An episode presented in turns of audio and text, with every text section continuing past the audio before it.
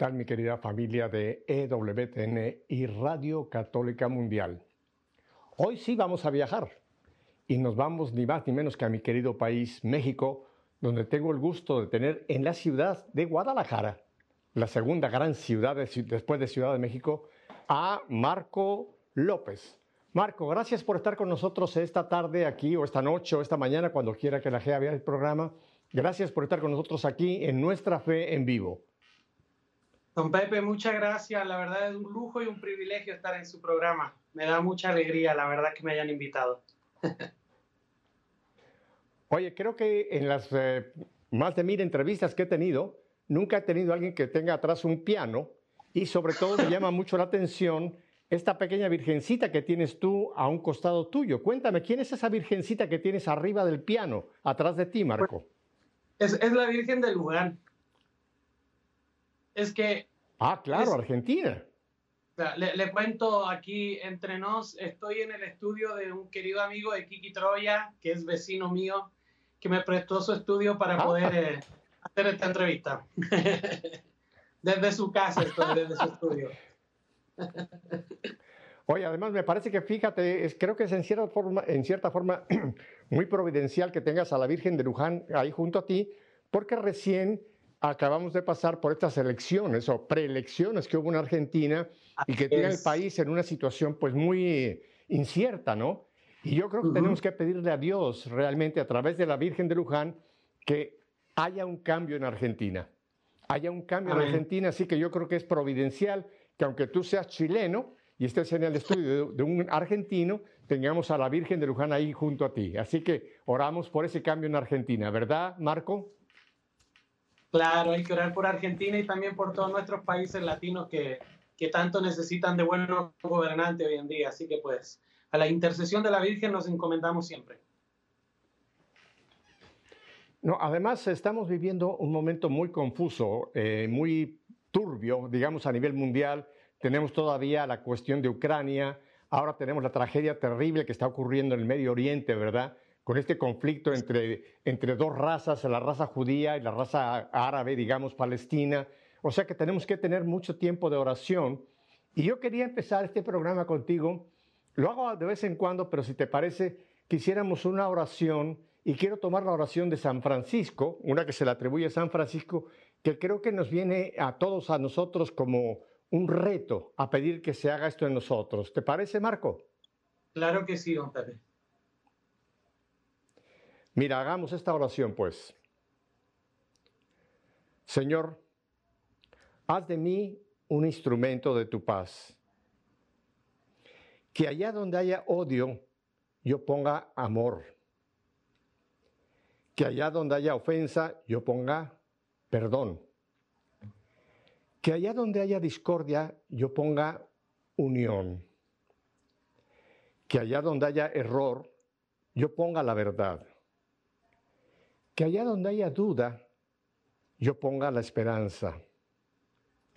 Que allá donde haya desesperación, yo ponga fe. Que allá donde haya tinieblas, yo ponga luz que allá donde haya tristeza yo ponga alegría. Maestro, que yo no busque ser tanto consolado como consolar, ser comprendido cuanto comprender, ser amado cuanto amar. Porque es dándose como, se recibe, es olvidándose de sí mismo como uno se encuentra a sí mismo, es perdonando como se es perdonado, y es muriendo como se resucita a la vida eterna. Amén. Amén. ¿Qué, qué, oración más importante, verdad, Marco, para este momento histórico que estamos viviendo? Un momento, como te repito, en que donde uno voltea para un lado, para otro lado, dice, pero, pero ¿qué está pasando en este mundo, no? En lugar de tener un mundo después de 21 siglos de que llegó el Salvador, estemos viviendo un tiempo tan confuso de guerras, de odios, discordias. Es un tiempo difícil, Marco, ¿no te parece? Así es, y necesitamos pedirle a Dios que nos dé esa paz que solamente Él puede dar y que el mundo no entiende, como lo dice su palabra, ¿verdad? Y que esta, esta oración es, creo que es urgente en este tiempo para nosotros los que eh, trabajamos por la paz y por construir un, mundo más, más a la manera de Cristo. Así es, Marco. Bueno, Marco, ahora yo quisiera que antes de que entremos en ya propiamente lo que es tu ministerio, que es llevar la palabra de Dios a través de la música, porque eres un cantautor, predicador, cuéntanos un poco cómo es que hay hoy día un chileno viviendo en México y siendo un instrumento de Dios por toda América para llevar la palabra de Dios. Cuéntanos un poquito de ti, Marco. Sí, mire, yo, como bien dice usted, yo soy chileno, nací en Valparaíso, el puerto principal de, de mi país, eh, pero de muy chiquito la fe y la música me abrazaron. Entré al movimiento de la renovación carismática a los 10 años, compuse mi primera canción a los 13 y el Señor desde muy joven, después de haber tenido un encontronazo con Él, eh, me llamó a la misión, a la evangelización por medio de este arte. Actualmente tengo 31 años dedicado a tiempo completo a evangelizar y fue la misma misión, esta misma misión por medio de este arte bello, la música, la que me trajo a México el año 2005, invitado por la Renovación Carismática de Puebla, de la ciudad de Puebla, a trabajar con ellos en un proyecto de formación de músicos en una escuela diocesana. Y pues ya estando aquí en México conocí a la que es mi esposa, Margarita, ella es sinaloense, con ella me casé y pues de ocho meses que venía a vivir a México, eso ya se han convertido en 18 años. Oye, déjame, déjame ir un poquito hacia atrás porque hay varias cosas que tú ya dijiste así como unos fogonazos, pero que me interesa mucho. ¿Cómo fue ese encontronazo con Jesús? Sí, yo yo entré, como les decía, muy chiquito a la iglesia. la mía era una fe prematura, muy inocente, muy de niño. Pero yo a los 15 años viví una situación muy dolorosa en casa. Mis papás se separan. Y con la separación de mi papá, yo entré en una, de mis papás, yo entré en una, en una etapa muy difícil entre los 15 y los 17 años. Nunca dejé de ir a la iglesia, nunca dejé de cantar en el coro y en el grupo oración, pero a la vez o a la par iba viviendo una vida muy contraria afuera. Me fui volviendo un chico muy, muy, muy, muy oscuro en mi mentalidad, en mi manera de vivir, muy grosero. Empecé a emborracharme mucho y, caí en una depresión muy fuerte que a los 17 años de edad me llevó a intentar acabar con mi vida en dos ocasiones.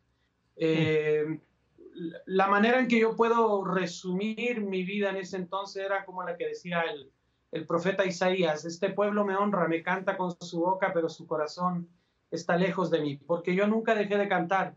Todos los domingos iba a cantar, pero a veces hasta borracho llegaba a cantar misa, imagínense. Entonces era una vida muy contraria entre lo que sucedía en lo que cantaba dentro del templo y lo que vivía afuera. Y, esa dualidad, esa contradicción me llevó a un momento muy duro del que Dios me rescató a través de, un seminario de vida en el Espíritu que realizaron en el grupo de oración en el que yo participaba de la Capilla Santo Sobrero. Eh, ahí incluso yo di una charla sobre fe y conversión al grupo de oración en medio de todas esas contradicciones, porque según yo, yo le hacía un favor a la iglesia. Yo decía, ¿Qué importa lo que haga con mi vida allá afuera si aquí en la iglesia hasta me aplauden, me dicen que canto bonito? El padre muchas veces cuando llegaba a mitad de misa, medio dormido o medio borracho, me miraba y decía, vamos a darle un aplauso a Marquito para que se despierte y nos cante bien bonito. Y yo decía, ¿qué importa lo que haga con mi vida afuera si hasta me aplauden aquí adentro? Entonces, yo no me sentía confrontado hasta ese congreso, hasta ese seminario de vida y especialmente esa noche que fue un domingo de abril del año 92, en que una querida amiga me confrontó. Yo soy fruto, mi conversión es fruto de una verdadera, em, eh, ¿cómo se dice? De una verdadera eh, corrección fraterna, porque esta amiga con mucho amor me dijo, yo prefiero que nunca más cantes una canción ni toques ni leas la Biblia, ni pises el templo y sigas con tu vida allá afuera, pero si vas a estar aquí, deja de una buena vez que Dios haga realidad todo lo que has cantado y predicado por tantos años. Llevaba siete años cantándole un Dios al que verdaderamente no conocía. Yo, por supuesto, cuando ella me confrontó, eh, no, no la traté muy bien, la verdad. Fui muy grosero con ella y ella con mucha humildad me escuchó y al final me noqueó con una frase. Me dice, yo prefiero perder tu amistad, pero que tú te salves. Tú tienes un don y un carisma que todos vemos, que todos reconocemos. Dios tiene algo especial contigo y el único que no se da cuenta eres tú. Ya tú sabrás qué haces. Y se fue, me dejó solo y en ese momento yo recuerdo que por primera vez después de mucho tiempo hablé con Dios, de verdad, con sinceridad, y le dije al Señor, eh, yo no sé cómo salir de aquí, yo no sé cómo salir de esta depresión, ni siquiera estoy seguro de que existas, pero si tú eres ese Dios de quien yo he cantado y predicado durante tantos años, pues yo te doy permiso para que hagas conmigo lo que tú quieras. Ya no depende de mí, depende de ti. Esa noche no sucedió nada en especial, no vi fuegos artificiales ni nada por el estilo, pero sí puedo reconocer que a partir de ese momento empecé un proceso de conversión que dividió mi historia en un antes y en un después. Qué, interesantísimo es esto que has comentado, porque efectivamente creo que en la vida de todos nosotros podemos identificar un antes y un después, ¿verdad? Y tú lo tienes muy claro cuando fue ese momento en que Dios te habló claro a través de esta hermana y te hizo entender que había que hacer un después a partir de ese encuentro con el Señor. Marco, yo sé que tú eres cantautor y que tienes música muy hermosa que ha recorrido pues América en muchos sentidos. ¿Y qué te parece si pudiéramos empezar un canto que creo que te ha identificado muchísimo a través de toda América Latina, que se llama Jesús está vivo?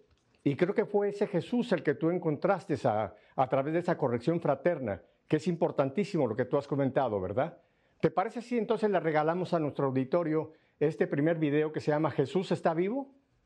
Claro que sí, a declarar con todo el corazón la verdad más importante de nuestra fe católica. Jesús está vivo, que lo disfrute mucho. Cuéntame brevísimamente cómo nace este canto Jesús está vivo.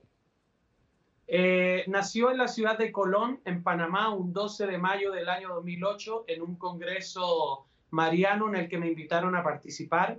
Y un padre muy querido, que en paz descanse, que fue una de las víctimas de, del COVID, él en ese entonces, cuando se enteró que yo iba a cantar la misa de inaugurar del evento, me pone en un problema porque me dice, me pone en aprieto porque me dice, yo quiero que a la hora de la consagración cantes algo que diga Jesús está vivo.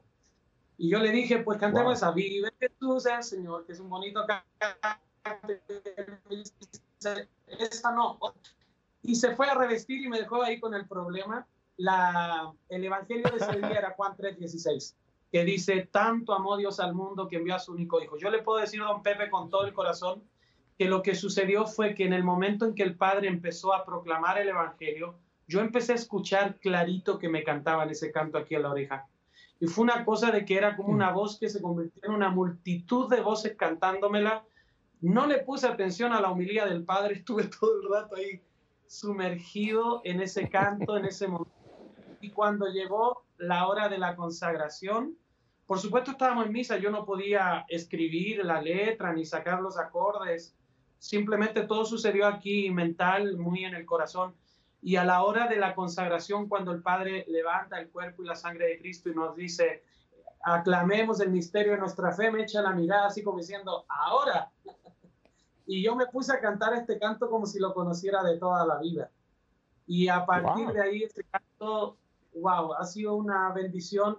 Yo creo que la gente conoce muy bien el canto, mucho más que el cantante, y le agradezco a Dios porque a, la mera hora ha sido una, una bonita eh, manera también de darle la gloria a Dios, que la gente realmente se quede con el mensaje, no con el mensajero, y este canto ha sido un testimonio de que así, de que así debe ser. Bueno, pues entonces regalo de Marco para todos nosotros, Jesús está vivo. Vamos a escucharlo. Se me hace muy necesario seguir proclamándolo y recordando la verdad más importante de nuestra fe. Jesús está vivo.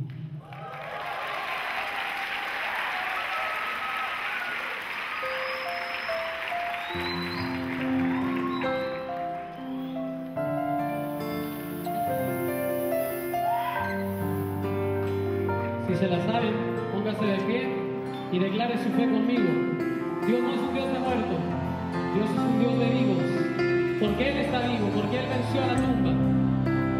Porque Él venció a la muerte. Y resucitó.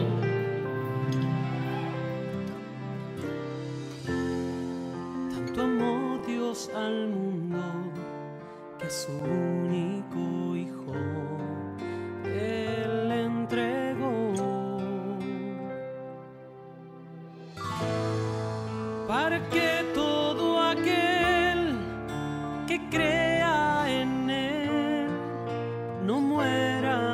tenga vida eterna. Jesús está vivo, Jesús está vivo, es el pan de vida bajado del cielo. Jesús está vivo, Jesús está vivo sangre me sana y sacia mi alma. Está vivo, está presente, mi Dios es real y yo la doy.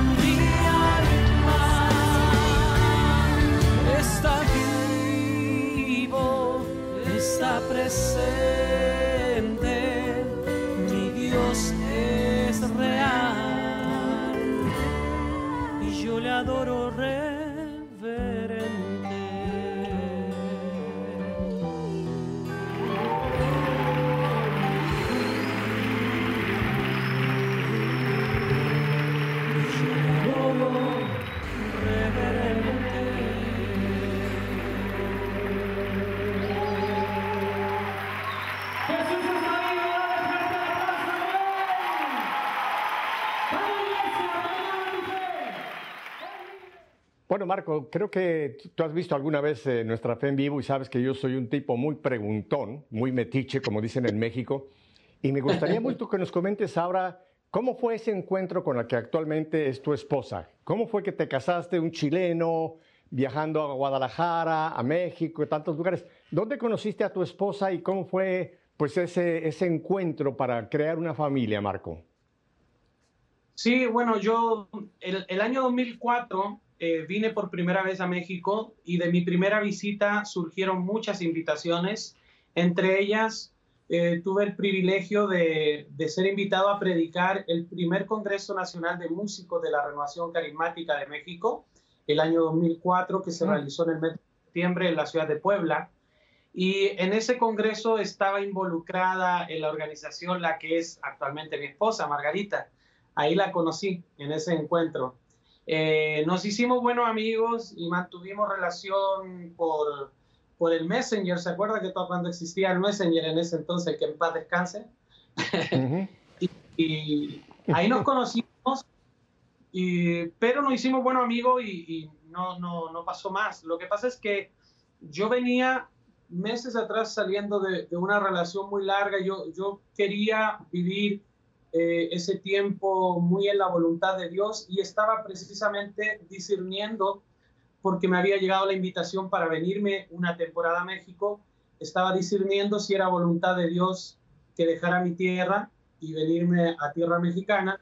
Yo recuerdo que mi oración siempre era, Señor, si me voy a México, que sea no por un motivo ni económico, ni, ni ninguna motivación afectiva, quiero tener la, certeza de que eres tú quien me llama. Entonces yo en ese sentido tenía mi corazón como muy, muy, eh, muy resguardado, ¿no? Eh, entonces tomo la decisión de venirme a México. El año 2005 llegué a México el, un 14 de febrero del año 2005. Me vine a vivir a México por ocho meses y la primera que recibo fue de Margarita, que astutamente se consiguió el teléfono de la que me fue a buscar al aeropuerto y lo único que me dice, Marcos, soy Margarita, quiero darte la bienvenida a mi país y que Dios haga realidad todos los sueños que en ti tiene. Bien astuta esa mujer. y con eso me ganó. Ya veníamos conversando mucho, pero ahí me terminó de conquistar. Y pues bueno, nos pusimos de novio casi a los dos meses de que yo llegué a México. La fui a ver a su tierra, a Sinaloa, Guamuchi. Eh, en, junio de ese año pedí su mano y en diciembre nos casamos. Fue así de bien rápido todo. Y ya tienen familia, me imagino que ya tienen también eh, una prole que ya el Señor les ha confiado. ¿Cuántos hijos tienen, Marco? Claro, tenemos dos niñas. Eh, la mayor que tiene 17 años, Belén, nació en Puebla porque yo llegué a vivir a Puebla, Margarita se fue a vivir conmigo a Puebla ya una vez que nos casamos Estuvimos tres años en Puebla, ahí nació mi primera hija, Belén, y, y, luego nos trasladamos por cuestiones familiares aquí a Guadalajara, donde ya llevamos 15 años. Y aquí en Guadalajara nace mi segunda hija, que es Teresita de María, se llama mi segunda hija. Ajá.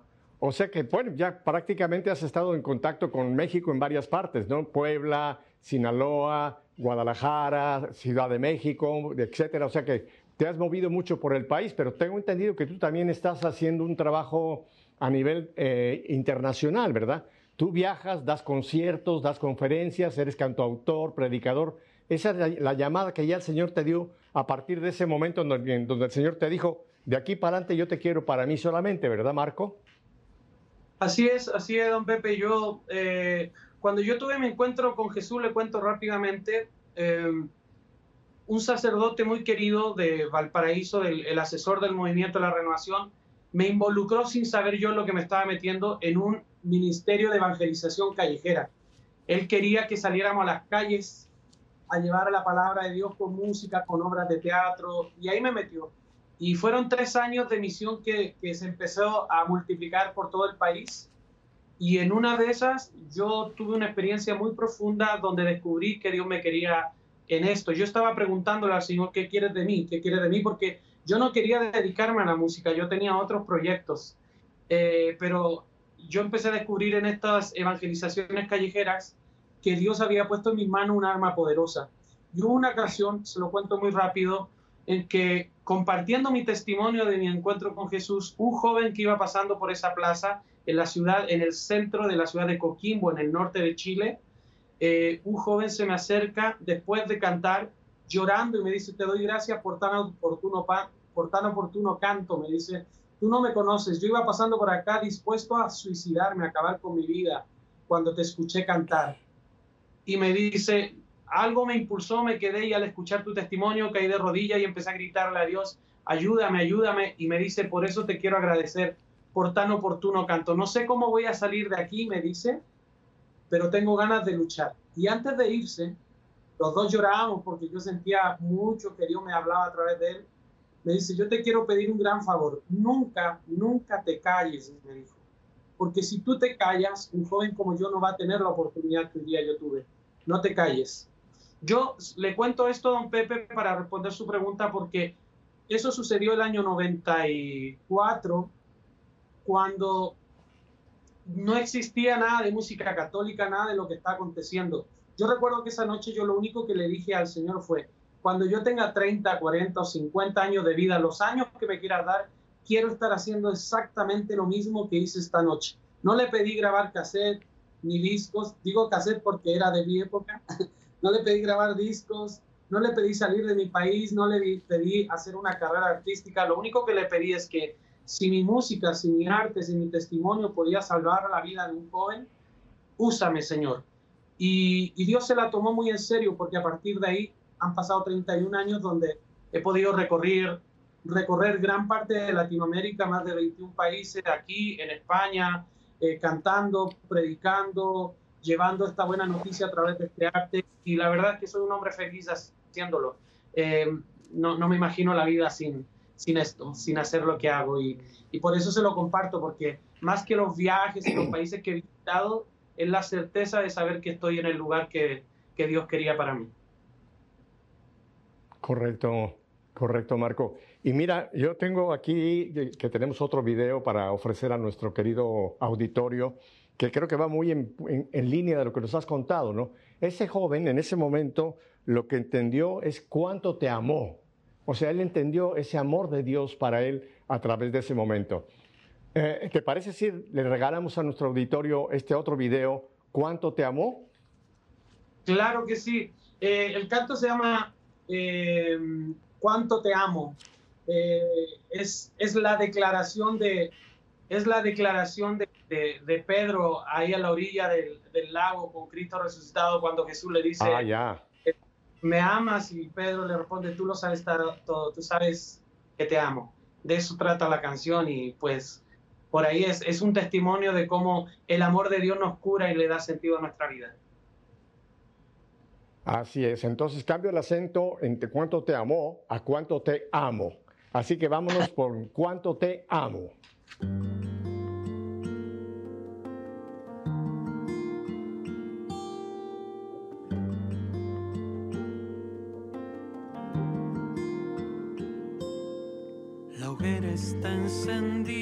Te has parado en la orilla. Diriges tu mirada hacia mi barca. Ha sido dura la jornada, mi fe anda algo quebrada. Hay dudas si mis redes pueden algo aún pescar. Conoces bien cuál es mi tempestad. Antes de naufragar,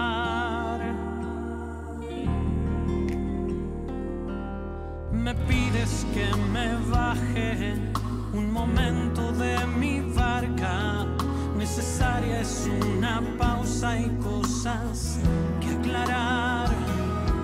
Y aquí estoy en tu presencia con mi historia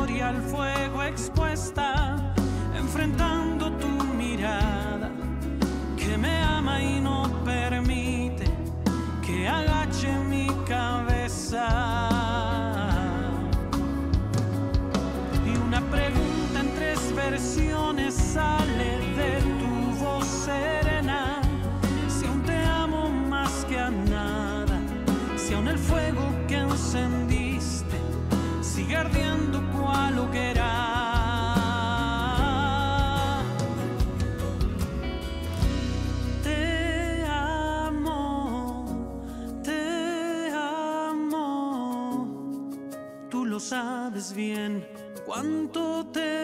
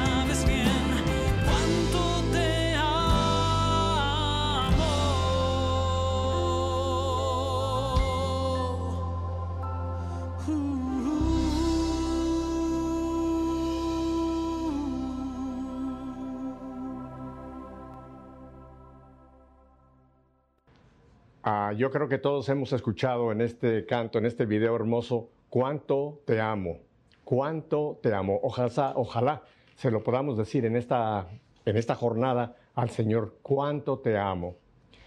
Marco, tengo entendido que tú tienes un ministerio que se llama Fe Mayor. Cuéntanos un poco entonces, aparte de tu trabajo como cantautor, como predicador, este, este ministerio que tienes que es eh, formar, instruir, preparar eh, líderes católicos para la música. Cuéntanos un poco de tu trabajo también en esta línea que me parece importantísimo. Sí, eh, yo llegué a México precisamente a trabajar en la formación de músicos de la Renovación Carismática de Puebla, porque en Chile ya veníamos haciendo retiros para músicos. Siempre yo me sentí llamado desde que empecé a evangelizar, no solamente a, a, a la parte querigmática, sino también a la parte catequética, de, de poder compartir lo que Dios nos había regalado con mis colegas músicos.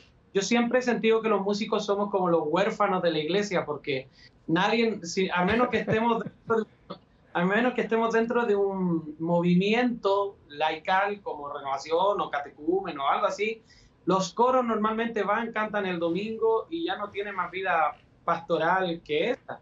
Entonces, yo sentí siempre desde pequeño sentí la necesidad de trabajar en la formación de músicos y cuando llegué a México eh, y nos casamos con Margarita, mi esposa, Margarita era en ese momento la encargada de los ministerios de música de la diócesis de Culiacán.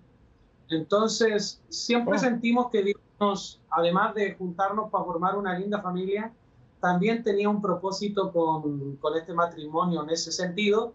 Y el año 2006 eh, nació una revista de música católica que nosotros empezamos a editar aquí en México, que le pusimos de nombre Fe Mayor, donde empezaron a escribir un montón de amigos músicos como Martín Valverde, Daniel Poli, Luis Enrique Ascoy, eh, Rafael Moreno, Kiki Troya, un montón de gente muy querida, muy amiga. Todos ellos empezaron de su puño y letra a escribir en la revista y la gente que empezó a adquirir esta revista me empezaba a escribir, nos retroalimentaba, nos decía, qué bonito sería que eso que escriben en el papel lo compartieran en vivo y en directo.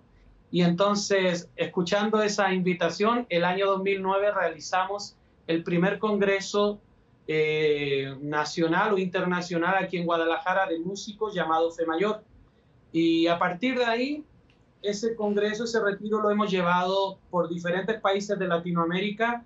Aquí acabamos de vivir el décimo primer retiro Fe Mayor en Guadalajara. Han pasado un montón de cantantes y predicadores. Usted no, no se acuerda, pero usted estuvo con nosotros aquí en Guadalajara, en el Teatro Galería, en un congreso que hacíamos también llamado Pan de Vida.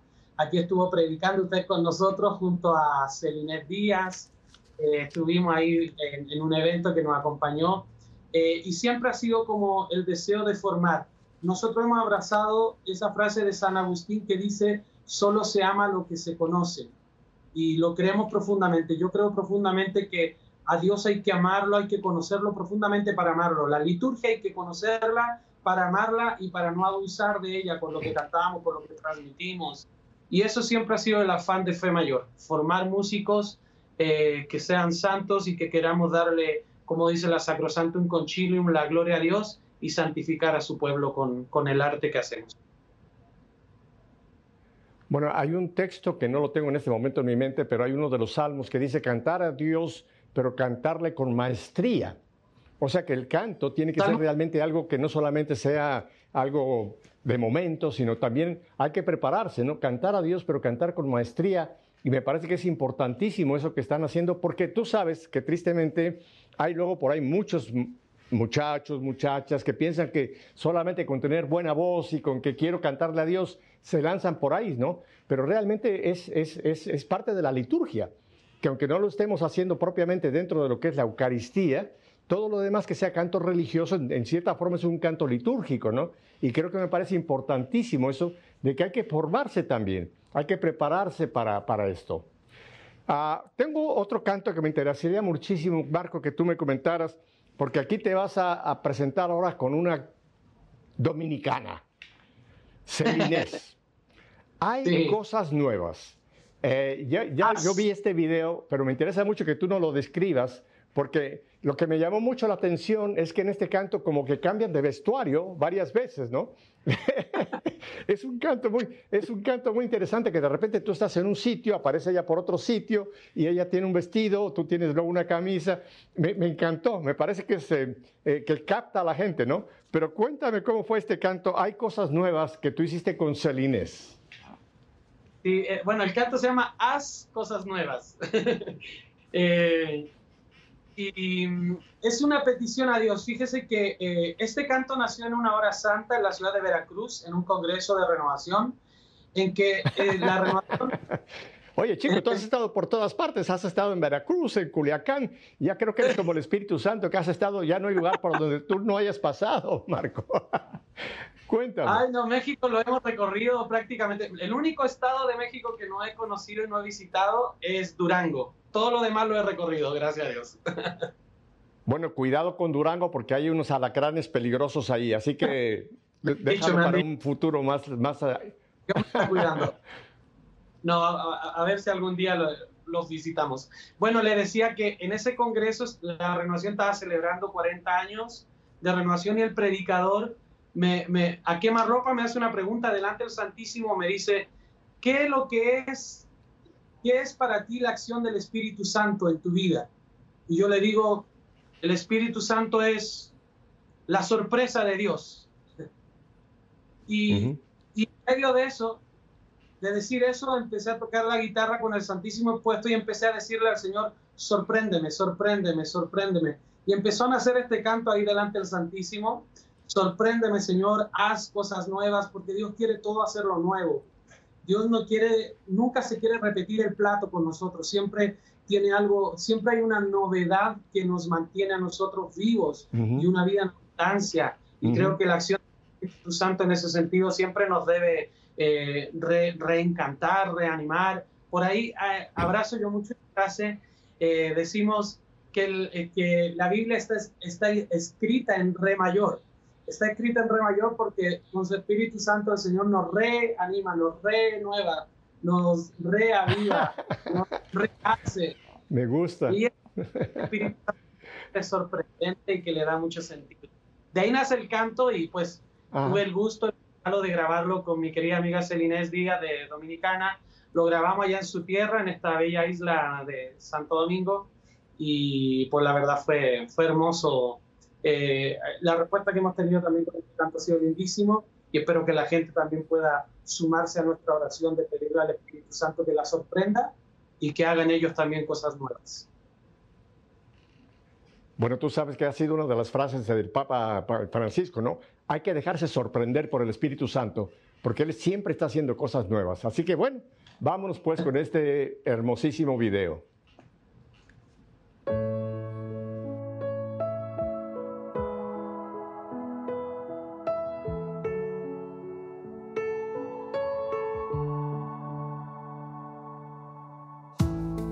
Ya no quiero ser igual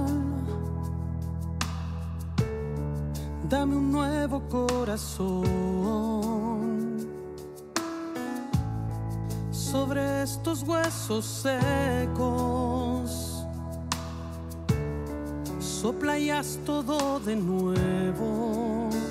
Con tu sangre me sanas, con tus llagas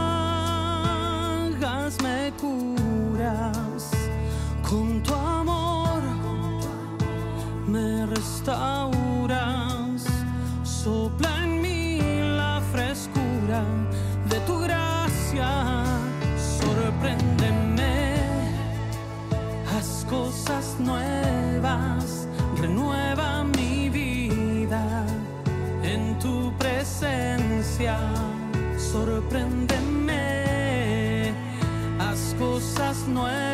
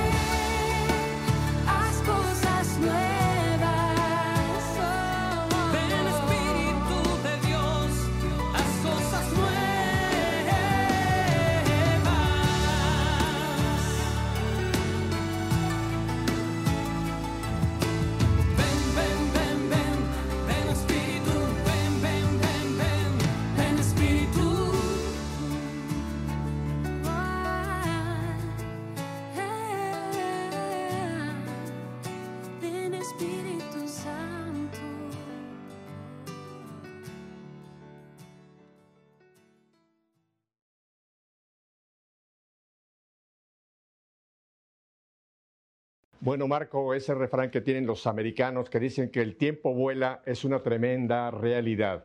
Yo quisiera tener casi otra hora contigo porque apenas estamos entrando un poco en este gran ministerio que el Señor te ha confiado. Marco, en este último segmento pequeño que me queda, cuéntame cuáles son tus planes, aunque yo sé que te dejas sorprender por el Espíritu Santo, cuáles son los planes de Marco para de aquí en adelante. Sí, actualmente estoy trabajando eh, mi proyecto junto a, un, a una gente muy querida de, a, nivel digital llamado Misericordia Music, con la que acabamos de lanzar eh, un disco en vivo grabado en Buenos Aires, Argentina. Eh, actualmente estamos presentando mes a mes un canto de esta producción que es como un compilado de, de lo más destacado de mi apostolado de todos estos 30 años de y pues seguimos en esa línea. El próximo año esperamos eh, visitar muchos lugares. Gracias a Dios, nuestra agenda siempre está bastante ocupada. No tengo un proyecto así concreto para el año más que visitar y empezar a presentar este material nuevo que estamos haciendo con Misericordia Music. Y, y bueno, y con los Fe Mayor que seguimos llevando, hemos trabajado en la formación de más de 15.000 músicos en Hispanoamérica y esperamos que eso siga creciendo más y, llega, y llevarlo a, más rincones todavía.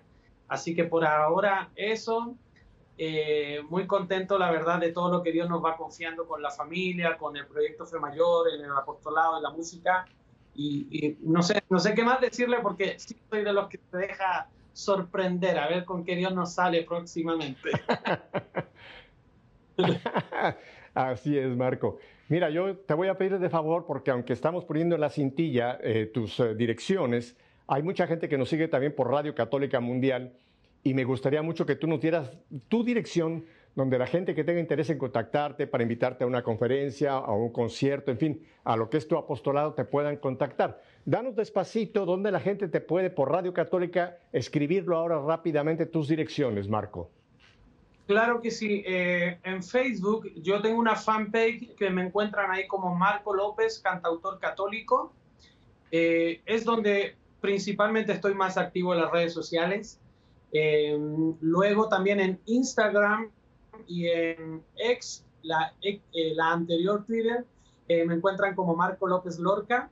Y por supuesto toda nuestra música está en nuestro canal de YouTube Marco López. Ahí están todos nuestros videos, los programas de formación que hemos hecho, retiro, encuentros, hago tutoriales enseñando mis cantos con, a, guitarra, etcétera, etcétera. Así que por ahí pueden encontrar en, inbox y en la página de Facebook de, de la fanpage. Ahí van a encontrar un logo del WhatsApp donde nos pueden contactar, ahí nos pueden escribir y siempre estamos, si no soy yo, es mi esposa quien estamos ahí respondiéndoles a la gente directamente. Detrás de un gran hombre hay una gran mujer, así que le mando un besote muy grande a Margarita, tu esposa, por esa compañía y ese apoyo que te da en poder servir tú al reino de Dios como lo estás haciendo, Marco. Marco, hoy me quiero despedir con un canto que me encantó. Ya está por venir, es el título. Y me encantó porque aunque este lo grabaste en, Argentina, en Buenos Aires, en un concierto en Buenos Aires, Argentina, pero me llamó mucho la atención que tiene un tipo muy tipo colombiano, como cumbia, que es un canto muy pegajoso. Cuéntame brevemente, antes de que nos terminemos despidiendo con este canto, ya está por venir, que además esperamos que así sea. Ven, Señor Jesús, ¿verdad? Descríbeme este canto y cerramos con esto, Marco. Sí, el, Papa Francisco cuando visitó a nuestros hermanos del Ecuador, eh, en, una predicación que hizo sobre las bodas de Caná, terminaba concluyendo diciendo que con Jesús lo mejor está por venir. De eso de que Jesús dio el mejor vino para el final, con Jesús lo mejor ya viene. Y esa buena noticia con el queridísimo productor amigo Jorge Luis Borque del Ecuador, que fue quien la compuso y me la regaló este canto para mi producción. Y por supuesto que, claro, tiene sonidos hay una mezcla, una fusión entre, entre vallenato y algunas otras cosas bien interesantes. Eh, eh, es, es, una buena noticia. A mí me encanta dar buena noticia, don Pepe, porque creo que estamos, vivimos, como usted lo decía al principio, en un mundo lleno de malas noticias. Creo que tenemos que, que, que, poner un el rostro alegre de la iglesia y, y anunciar la vida de Jesús, que es vida abundante, que es vida nueva, que con Jesús siempre hay buenas noticias a pesar del entorno tan difícil que podamos ver y que, hay que ahí está nuestra esperanza en saber que con Jesús lo mejor ya viene, ya está por venir. Oye, un, un último comentario. Me llama la atención que un chileno esté en Buenos Aires y le diga a los argentinos que el mejor vino es el chileno, el que, en lugar del argentino. ¿No tuviste algún conflicto ahí de intereses que te hayan dicho, chico, no, el vino chileno es rico, pero el vino argentino también es bueno? Pero el mejor vino es el que está por venir, ¿verdad? Y es lo que creo que todos tenemos que esperar en nuestra vida, que todavía hay algo nuevo, algo diferente que el Señor puede traernos, ese nuevo vino. ¿Te parece entonces que cerramos esta tarde con este, lo mejor está por venir, Marco? Sí, hay buen vino chileno, hay buen vino argentino, pero la mejor cepa es, el vino de Jesús. Marcos, nuevamente muchísimas gracias por haber estado con nosotros. Así que te volveremos en un futuro a localizar. Y a ustedes, mi familia, si Dios nos concede una semana más de vida, volveremos la próxima semana para seguir haciendo nuestra fe en vivo. Gracias, don Pepe. Gracias a todos. Qué regalo, qué alegría visitar Argentina después de 12 años. Eh, para quienes no me conocen, mi nombre es Marco López, soy chileno, radico en México, tengo 30 años cantando. Estoy muy contento de venir a celebrar este, este regalo de la misión del apostolado junto a ustedes, así que un aplauso también para ustedes. Lo mejor está por venir, así que vamos a celebrar juntos. ¿Quieren celebrar con nosotros? Amén. A ellos los voy a invitar a que se pongan de pie porque esto es para bailar, para hacer fiesta, para celebrar juntos.